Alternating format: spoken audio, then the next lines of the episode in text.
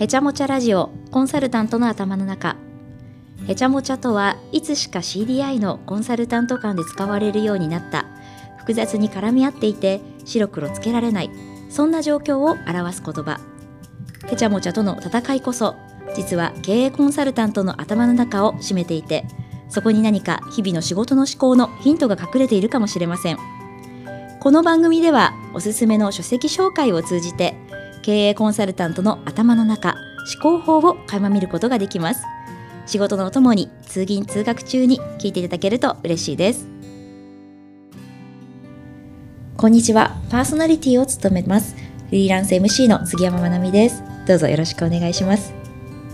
それではご一緒させていただく株式会社コーポレートディレクションの小川さんお願いしますはい。よろしくお願いいたします。コーポレートディレクションの小川達弘です。よろしくお願いします。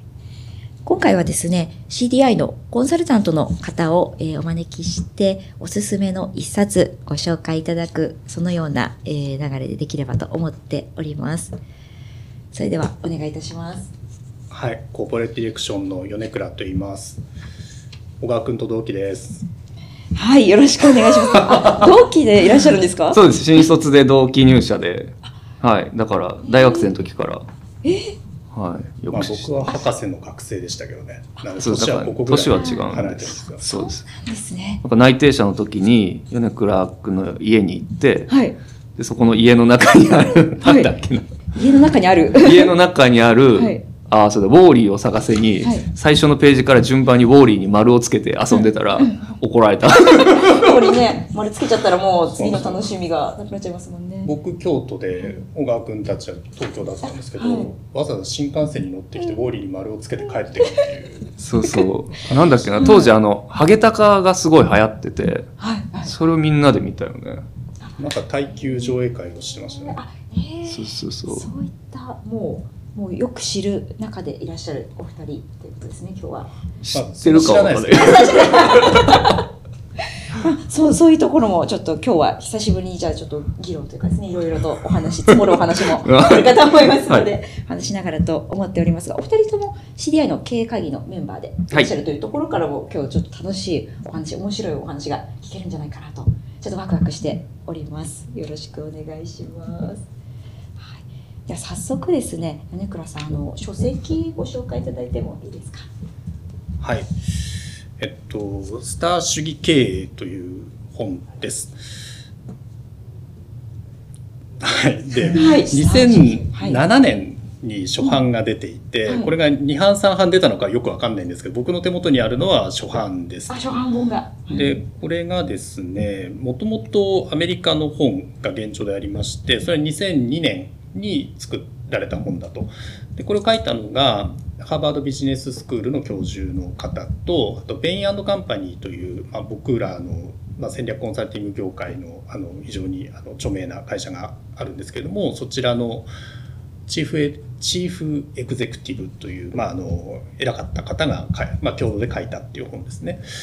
でこれ書籍の中身とかも言っちゃっていいんですか？ちょっとか簡単にそうですね。はい。そうですね。あの、まあ、要するにコンサルティングファームとか弁護士事務所とか会計事務所とか、まあ、いろいろそのプロフェッショナルと呼ばれる人たちが活躍するような業態があると思うんですけどそういうところの経営の仕方っていうのは普通の会社とだいぶ違いますせという話を書いているということになります。でスター主義経営っていう変な名前なんですけど会社の中にスターと呼ばれるはいまあ、かなり要になる人がいますと。でそういう人をどうやって増やしていくかっていうところが経営の要諦だっていうことを、まあ、いろんな角度から書いてるっていう感じですね。まあ、とにかくプロフェッショナルのファームなんでプロフェッショナル個人が売り物であるしその人たちの集合体っていうのをどういうふうに活性化して広げていくのかっていうのが、まあ、経営の本質であるっていうところだったりはするので、まあ、本当にその事業のいろんなシステムを作ればお金が生まれていくっていうものではなくて人をマネジメントしたり人をうまくリードしていい感じでみんな動いてもらう、まあ、そんな工夫をすることで価値を最大化させていくっていうちょっと普通の会社とは違う動き方のですね経営論っていうところに焦点を当てた本であんまりこういう切り口のものがないでこの当時も珍しかったというか斬新だったと思うんですけど今に至るまであんまり似たような切り口の本っていうのは後続でも出てないなっていうところではい、選びました。ありがとうございます。これいつ頃手に取られた初版ということだったので結構出た当時っていうことなんですかね。えーっと初版を持ってるのは、えー初版の時に買ったからではなくて、中古で Amazon で買ったら初版が届いたっていうだけなんですけど これもともとあの、まあ、CDI の携帯線が変わるっていうのが何年か前にありまして、でその前ぐらいからですね新しい世代でどう CDI を作っていくかっていうのを中で、まあ、カンカン学科議論するっていうフェーズがだいぶあったんですね。でその時にうちの浦部さんというマネージングディレクターがいるんですけど、まあ、これは絶対読むべきだって言っててはい本当かよと思って読んだらいい本だったっていうところですね。ありがとうございます。そのあたりのその CDI にのあの経営の部分なんかも今後ちょっとお話聞かせていただければなと思います。小川さんも読まれたことがあるということで、そうですねその同じタイミングで読んで、浦部さんからお勧めされてですか？はいはいみんなで読もうというあ、話そうだったですね。はい。そうだなと思いながらうん読みましたね、難しいなって思いながら読んでましたそうですよね。難しいというのは難しい部分っていう自分実践していくのがう難しい。ーんそうですね例えばその杉山さんがスターっていう会社の中のスターって聞くとはい。どういう人っていうイメージ湧きますか？スターですか。例えば営業職だったら、はいはい。なんかすごく契約を取ってくる人うんとか、うんうん。企画をする人だったらもうなんかいっぱいとヒットを飛ばすような企画をバンバン出す人とか、はいはいはい。そんなイメージです。そういう人ってこう会社の中の人だったり、はい。経営陣からどういうふうに見られてる人っていうイメージを持ちますか？えー、どういうふうに見られている人？貴重だな。はあ貴重。確かに。い。なんかあのこの本の中の最初の方の導入で書いてあるんですけど、はい。まあ、確かにその言っていただいた通りめちゃくちゃ売り上げ立てる人とか、うん。スーパークリエイティブディレクターみたいなそういうのスターだよねってなるんですけどそういう人ってこう場合によってはめちゃくちゃ自分勝手でああはい。あんまりこう 部下の育成しなかったりとか、うん。まあ、会社のルールをちょっといいように使っちゃったりとか、まあ、そういう人っているよねみたいなのが最初の方に確か書いてあって、はいまあ、それはここで言ってるスターとはちょっと違うよねっていうようなことでレインメーカーとかね言ってますね。えーレインメーカー金を生む人っていう、あそういうことなんですね。うん、レインメーカーとスターは違うということですね。ちょっと違うよねっていうでこれはその今の売り上げを増やすっていう話と、はい。持続的に会社が発展していく反映していくって別の時間軸じゃないですか。はい。はい。でそこにまあそもそも緊張関係があって、まうんあ、それをどう解いていくかっていうのが、うんまあ、いわゆるプロフェッショナルサービスファームうんの事例の中で書いてあるんですね。でそれがそこの緊張関係が構造的にあるので今めちゃくちゃ頑張るか、まあ、将来にわたってってちょっとやっぱ日々の行動が変わってくるじゃないですか。そうですねそうですねっていうのがまあいろんな観点で書かれているので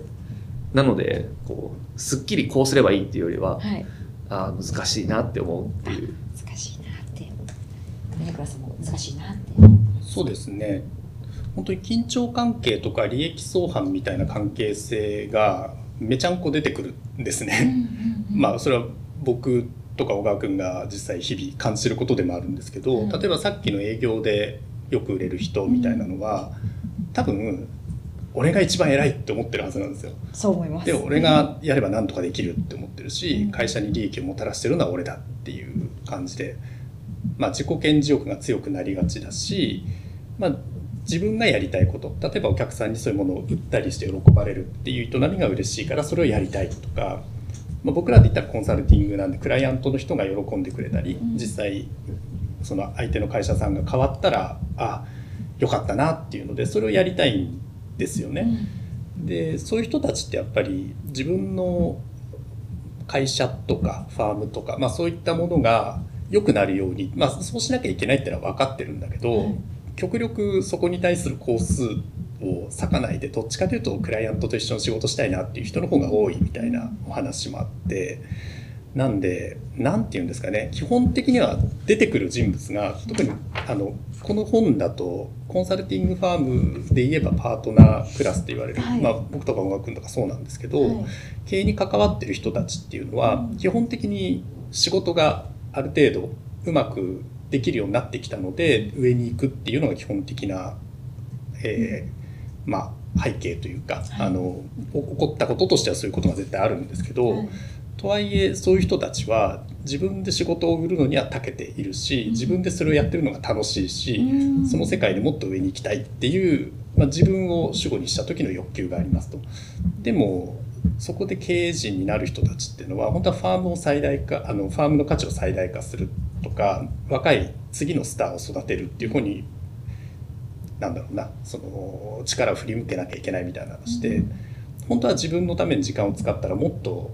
お客さんに喜んでもらえるしもしかしたら給料も最大化されるかもしれないっていうのがありつつでもそこを社内に振り向けるっていうのはやっぱり自分のプラスになるものを犠牲にしてそっちにリソースかけるってことになるんですよね。でもそれをやんないと集団としては崩壊していく劣化していくっていう中で、まあ、その利益相反乗り越えてうまくファームのためにっていうふうにみんなに行動してもらうにはどうすればいいかっていうところで。むずいですね。難しいですね。こう聞いてると 難しいですねっていう。難しいでしょ？よく言うその名プレイヤー、名監督にあらずみたいなのあるじゃないですか。はいはい、それってどこの会社でもあの起こり得ることだと思うんですけれども、はい、特にそのプロフェッショナルサービスファームの場合ってのこうだんだんだんだん職位として上がってきた人が営業マンでありかつ経営陣でありまあ、場合によっては株主でありっていうその3つの役割っていうのを1つの人格の中に持っている状態になるんですね。で加えてその会社自体にまあ資産がある、まあ、もちろんその看板やネットワークって大事なんですが会社自体にある資産よりも一人一人が持っているもの自体が売り物になってくるのでその人が抜けたことによるインパクトであったり、まあ、こうチームが分裂することのインパクトっていうのが通常の会社以上に大きいっていう、からその名監名プレイヤー名監督にあらずっていうのはあらゆる会社に当てはまることではあると思うんですが、えプロフェッショナルサービスファームの場合より一層それが顕著に出てくるのでかなり丁寧に扱わないといけないっていうのがなんか難しさだなと思いますね。そうですよねそのなんかこうちょっとこう協力して協力というかですねこう協調性を持つことというかなんかこう自分だけが良ければいいっていう考えではなく、まあ、会社がこういい方向に行くことを目指していくっていうのとなんかこう自分の頑張りによって利益を上げていくことっていうのがちょっとなんかこう違う道に見えてしまって、うん、でもそれを一緒に考えられる人たちっていう感じですか？スタそうですね。なんかそういうこう3つの役割さっきのその営業マンと経営者と株主かなっていうののバランスをちゃんと考えながら、全体として良くなっていく中長期的に良くなっていくっていうことに対して行動ができる人で次そういうことができる人をまたどんどん作っていくというか拡大再生産していくっていうことなのかな、まあ、そういうのが大事っていうことなんでしょうね。これでできている企業さんもあるあるあるんですけどねきっとね。どうなんですかね。まあでもやっぱ会社によってその包摂っていうか、うん、ねあるんでしょうね。うん。まあできてるできてないいろいろあると思うんですけど、はい、少なくともケアしている。僕らの同業の会社さんだとケアしてるのは間違いはないと思いますけどね。うん、まあそなんでしょうね。この本でも言われてるんですけど、はい、やっぱり各種の制度の中にそこをうまく進めるための仕掛けっていうのをちゃんと放り込まなきゃいけないっていうのはあるんですね。例えば報酬の決め方であるとか昇進のさせ方みたいなのが分かりやすいですけど、まあ、その辺をオープンにして誰が見てもそうあるべきだよねっていうものを担保しておくであるとかでその中に例えば若手を育成するとかスターを作って自分よりあの下の子をスターに育て上げるみたいなものがちゃんとできたかどうかっていう、まあ、そこに対する頑張りとか活動っていうのもちゃんと評価しますよねみたいなものとかですね、まあ、その辺の工夫っていうのは多分各社さんやられてると思いますし僕らもま工夫はしているつもりなんですけど、まあ、できてるかって言われたら、うん、ごめんなさいっていう部分もあるなと思いながらあの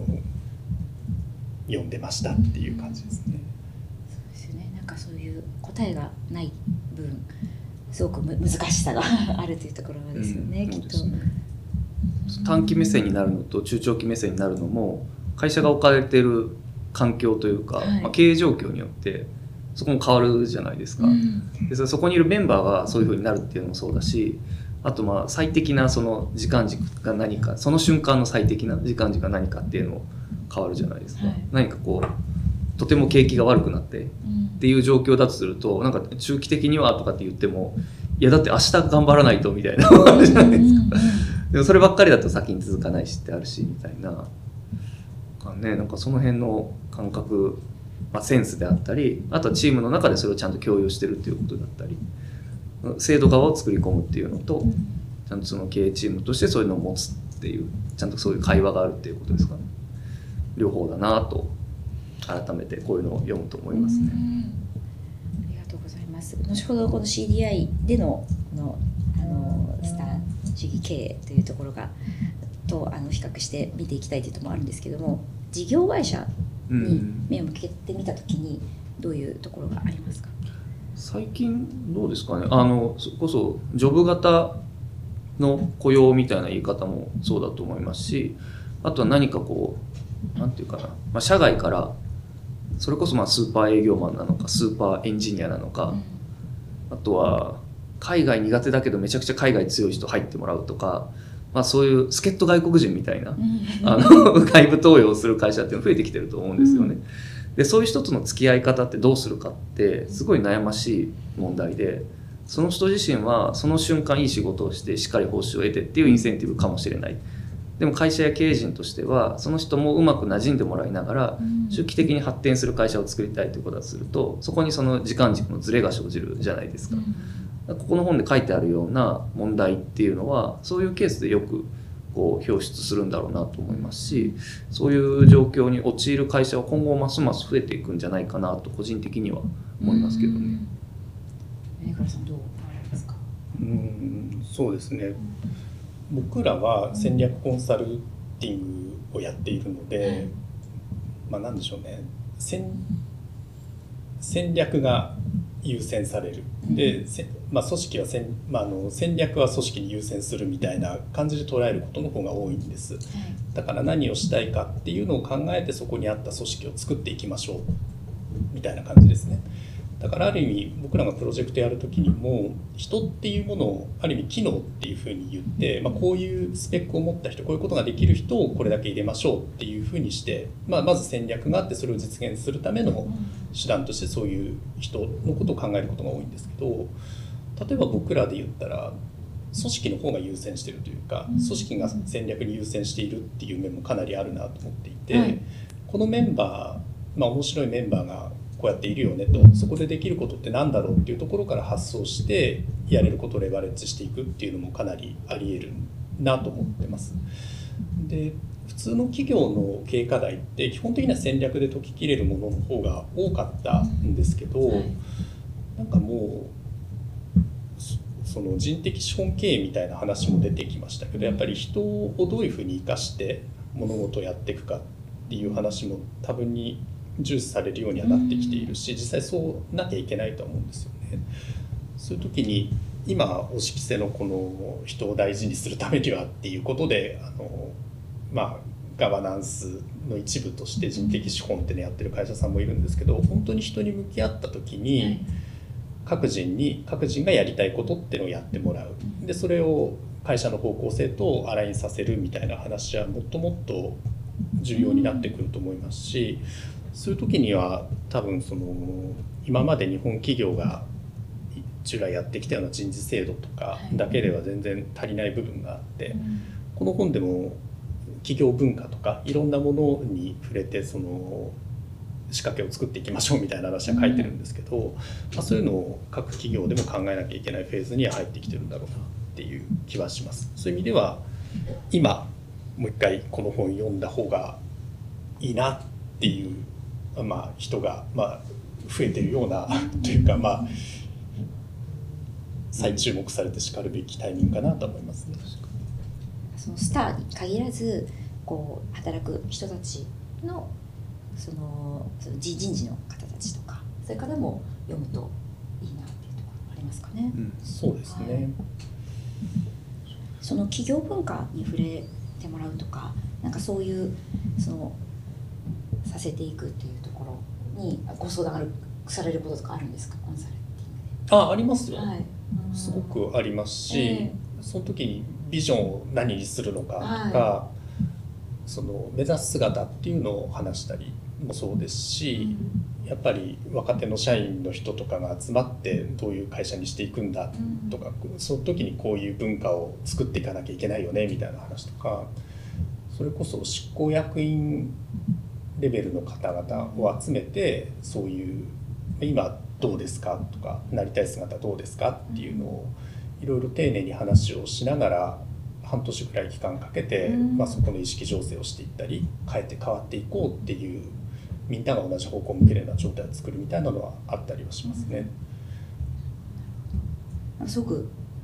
そこそういうお話を聞くとなんかこう自分事としても読めそうな気がしてきました、最初のこうスターっていうところからだと自分とはもうすごくかけ離れた 話のようなはい。はい。まあ気がしたんですけど。そうですね、はいでも挙げられてる例はかなり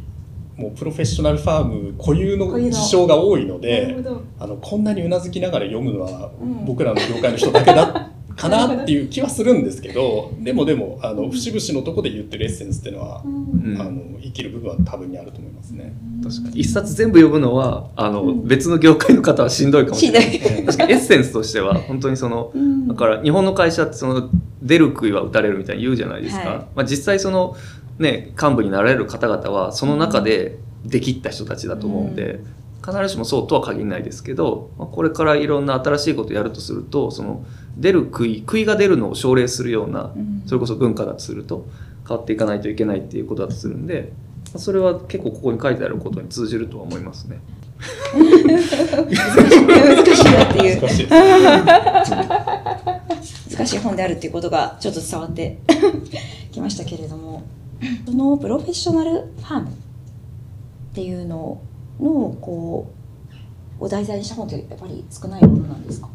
なんかちょっと調べてみたんですけど、はい。ほとんどないなっていう印象ではあります。で実際そのこともこの本の中に書いてあって、うん。プロフェッショナルファームにの特質っていうものを研究してみようっていう人自体がほぼいないと。このなこれこの本が書かれた段階でもアメリカにほとんどいなかったみたいなことは書かれてはいて、うんまあ、数名いるぐらいらしいんですね。なんで、まあ、やっぱり と特集っていうかうん。これを知って喜ぶ人っていうのがそんなにいないってことなのかなっても思うは思うんですけどでも極めて面白いですよ。あの普通の会社だったら社長偉いじゃないですか、はい。で社長が多大な権限を持って会社を動かしていける差配できるって感じなんですけどコンサルティングファームとか、まあ、特にあのパートナー制度っていうのがあって共同経営者っていう考え方があのプロフェッショナルファームあるんですけどすなわちパートナーが、えー経営層でありなおかつ稼働を持っていてっていうところですね。でそうするとみんなが持ち分を持って経営してるって感じになるので、はい。そういう形態だと CEO が権限持てないんですよ。あはい。パートナーシップだとみんなが同じように一人って思っていて、で全員合意じゃないと物事が決められませんっていうのが、まあ、昔ながらのモデルだとそういう感じだったりするんでだから結局その合意形成を、はいその経営陣パートナーす、まあ、10人の場合も何十人の場合もあると思うんですけどそこでやっていくしかないっていう感じなんでとにかくご利用しで何かをやっていくっていうのができない。うんうんうんうんうんでみんなちゃんと説得しなきゃいけないんだけどその説得っていうのは多分ちょっとご飯食べに行こうよって言ってこれはこうだと思うんだよっていうのを地道にやっていくみたいな話とか。だから相当なんて言うんですかね何かを変えようっていう時に極めて時間がかかるし面倒くさい。うん。一気化成にみたいなことは口では言えるんでしょうけど、はい。それを実現する時に、まあ、マイナスにもなりかねない形態でもまあプロフェッショナルな集まりなんでそれがいいよねってことでやってきた業界だったりはするんですけど、まあだいぶ違いますよね。うんそうですよね。一般的なそういううん。企業と違いますよね。私たちもそのクライアント企業お客さんに、これはこうするべきですよねみたいな、うん。とかメリハリつけないとですよねみたいな、はい。言うんですけれどもこれ自分に矢印を向けると いやーって思いますよね。でそれはねあの至らないっていうのは一つですし、はいあとまあそもそもこう組織の種類というかはいが違うので当てはまらないよねって思うのもあるし、うん、ちょっと違うなとは思いますね。なんかこう経営コンサルティングファームなのでもう、ね、自分たちで、まあ、コンサルティングできるからすごくいいんじゃないかってもうなんかこう、はい。素人目ではですね思ってしまってプロフェッショナル集団医者の不要典型。そこはえ僕も入社してからずっと、この会社戦略コンサルファームなのに自社の戦略全然ないなってずっと思ってたんですよ。まあそれはあのうん。当てはまる部分はあるあるはあるんですけど、ええあの自戒を込めてというか、うん。あるんですけどなんていうんですかね。あんまり戦略らしい戦略が立てにくいというか、あんまそれを立ててもせんないっていうのもあったりもするんです。うん要するに、まあ、僕らは特にちっちゃいファームだからっていうのもあるんですけどこれをやっていこうって言って、何か組織全体をそちらの方向に向けていくっていうよりは各人がやりたいこと、うん。興味があることの中でレバレッジを効かせていくっていう方がまずはあの現実的だったりっていうのもありますし、結局人がやることなんで、まあ、他から人を取ってきてっていうのはあるはあるんですけど結局この会社に馴染んでもらえるかとかそのさっき企業文化みたいな話ありましたけどそこが合う人を取ってくるっていうのは相当難しかったりもするんですよね。だから全然そのなんていうんですかねトップダウンで何かをわーって聞かせてっていうのが聞く世界でそこに対して僕らはだからこのこのビジネスはこうやった方がいいんでここ変えましょう今やりましょうよみたいな話するんですけど、はい。僕らの世界でこれをこう変えてもうこんなすごい成長するぞって言っても割とせんない部分が多い、まあ多かったっていうんですかねはい。少なくとも。